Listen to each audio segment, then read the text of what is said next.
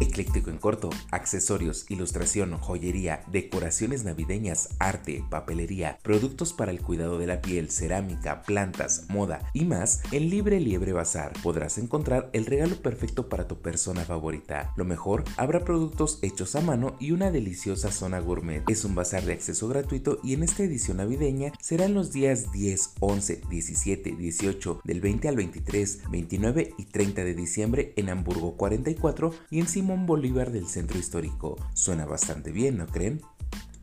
Por si te lo perdiste, las vacaciones de invierno del ciclo escolar 2022-2023 de la SEP se van del 16 al 30 de diciembre de acuerdo con el calendario escolar, pero los estudiantes no tendrán que volver a las aulas sino hasta una semana después debido a que se llevará a cabo un adiestramiento y actualización para profesores de educación básica. Vaya, vaya, qué ganas de ser estudiante otra vez.